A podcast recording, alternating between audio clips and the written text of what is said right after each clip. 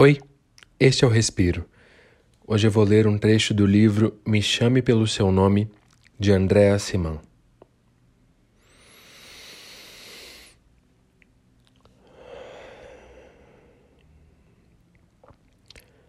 Um pouco depois do jantar, vi meu pai sentado no lugar de sempre, à mesa do café da manhã.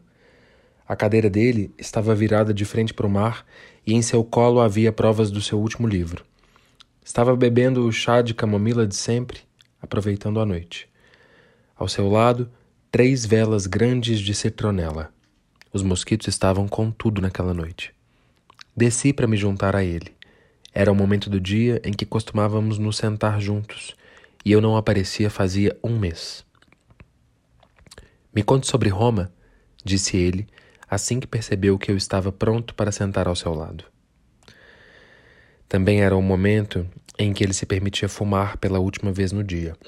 Colocou o manuscrito de lado, com um movimento cansado que sugeria um impaciente. Agora chegamos à parte boa. E acendeu o cigarro com um gesto malandro, usando uma das velas de citronela. E então? insistiu. Não havia nada para contar. Repetiu o que tinha contado à minha mãe: o hotel, o Capitólio, Vila Borghese, São Clemente, restaurantes. Comeu bem também? Assenti com a cabeça. E bebeu bem também? Repeti o gesto. Fez coisas que seu avô aprovaria? Eu ri. Não desta vez. Contei sobre o incidente próximo ao Pasquino.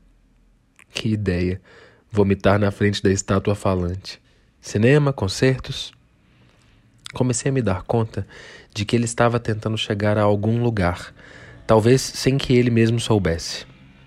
Percebi porque, enquanto ele seguia fazendo perguntas que quase abordavam o assunto, comecei a sentir que já estava colocando em prática manobras evasivas muito antes de o assunto que nos esperava ao dobrar a esquina se tornar visível.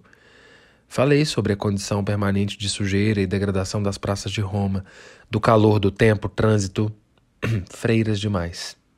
Tais e tais igrejas fecharam, detritos em todos os lugares, reformas mal feitas, e reclamei das pessoas, dos turistas, dos micro-ônibus que levavam e traziam inúmeras hordas com mini-câmeras. Viu alguma das praças privativas de que te falei? Acho que nos esquecemos de visitar as praças privativas de que ele falou. Foram até a estátua de Jordano Bruno por mim? perguntou ele. Claro que sim. Quase vomitei lá também naquela noite. Rimos. Pausa breve. Mais uma tragada do cigarro. Agora. Vocês dois tinham uma amizade bonita. Foi muito mais ousado do que qualquer coisa que eu poderia imaginar. Sim, respondi tentando deixar meu sim suspenso no ar, como que impulsionado pela ascensão de um qualificador negativo que acabou suprimido. Só esperava que ele não tivesse percebido o sim e daí hostil, evasivo e aparentemente cansado em minha voz.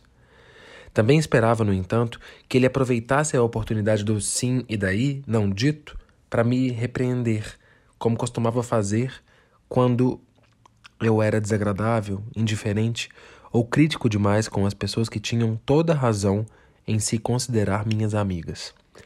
Em seguida, talvez acrescentasse o clichê de sempre a respeito de como as boas amizades eram raras e que, mesmo que as pessoas se revelassem difíceis depois de um tempo, ainda assim a maioria delas tinha boas intenções e cada uma tinha algo de bom para compartilhar. Nenhum homem é uma ilha. Você não pode se fechar para os outros. Pessoas precisam de pessoas, blá blá blá.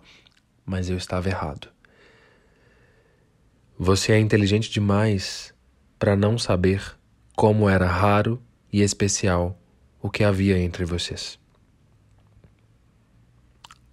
Oliver era Oliver, falei, como se isso resumisse as coisas. Parce que c'était lui, parce que c'était moi, acrescentou meu pai citando a explicação abrangente de Montaigne sobre sua amizade com Etienne de la Boétie. Já eu estava pensando nas palavras de Emile Bront, porque ele é mais do que eu mesma. Oliver pode ser muito inteligente, comecei. Mais uma vez, a falsa ascensão na entonação anunciou um mas invisível entre nós. qualquer coisa para impedir que meu pai me fizesse avançar por aquele caminho. Inteligente? Ele era mais do que inteligente.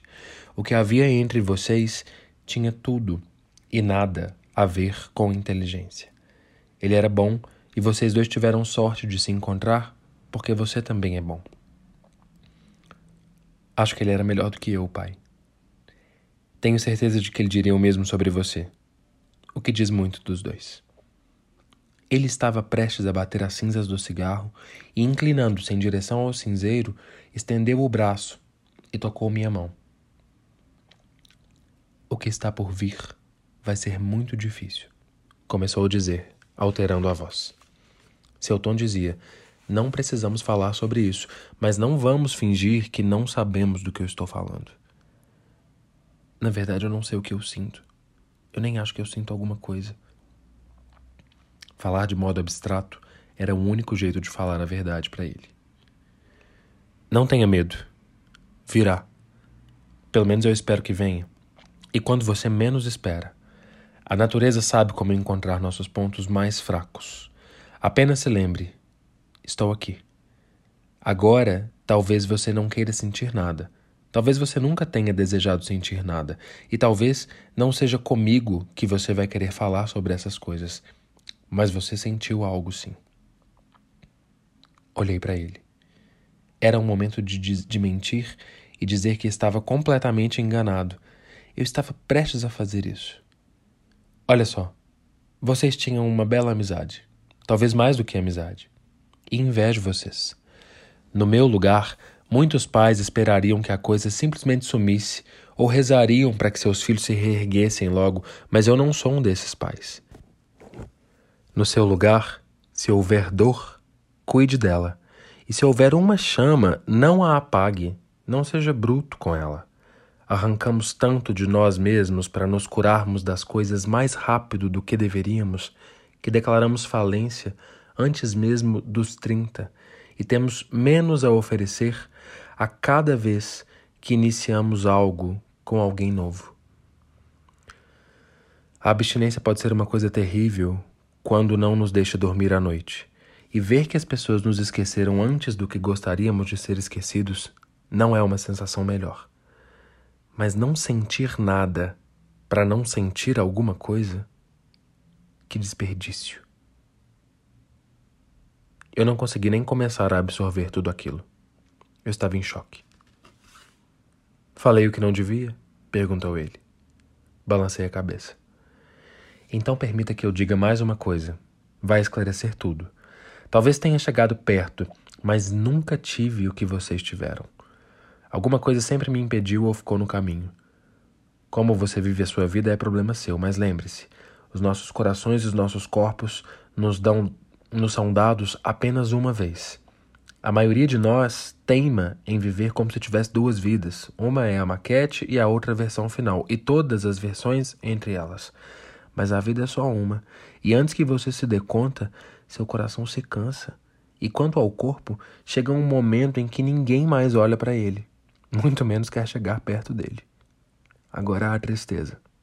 Não invejo sua dor, mas invejo sua dor. Ele respirou fundo. Talvez nunca mais falemos sobre isso, mas espero que você nunca ressinta o fato de termos falado. Terei sido um pai terrível se um dia você quiser falar comigo e encontrar a porta fechada ou não suficientemente aberta. Eu queria perguntar como ele sabia, mas como poderia não saber? Como poderia qualquer pessoa não saber? Minha mãe sabe? Perguntei. Eu ia dizer suspeita, mas me corrigi. Acho que não.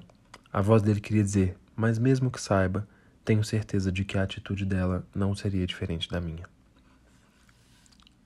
Dissemos boa noite. Subindo as escadas, jurei perguntar a ele sobre sua vida. Sabíamos tudo sobre as mulheres de quando ele era jovem, mas nunca houve nem sugestão a algo mais. Meu pai era outra pessoa? Se ele era outra pessoa, quem era eu?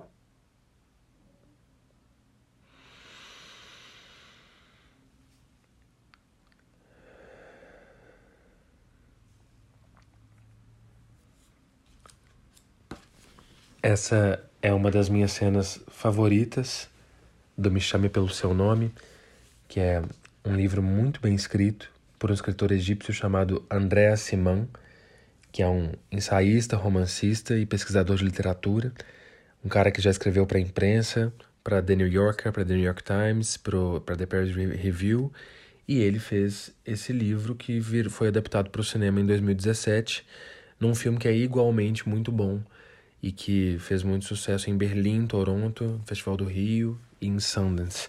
É uma história de amor entre dois caras, é um, um, um jovem adolescente, o Hélio, e o, o professor que eles citam aqui no, durante esse diálogo, que é o Oliver. E aqui é um, um diálogo entre o pai do Hélio e o Hélio.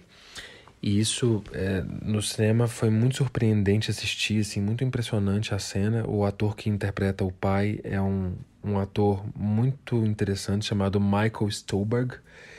E o que é muito legal nessa adaptação é que as essências estão todas ali. E esse diálogo, que é especialmente esse monólogo do pai, que é um monólogo muito forte, muito bem escrito, muito bem interpretado por esse ator, ele é uma transliteração do que está no livro. O adaptador foi bastante sensível e manteve essa integralidade, porque é realmente muito impressionante. Então é isso.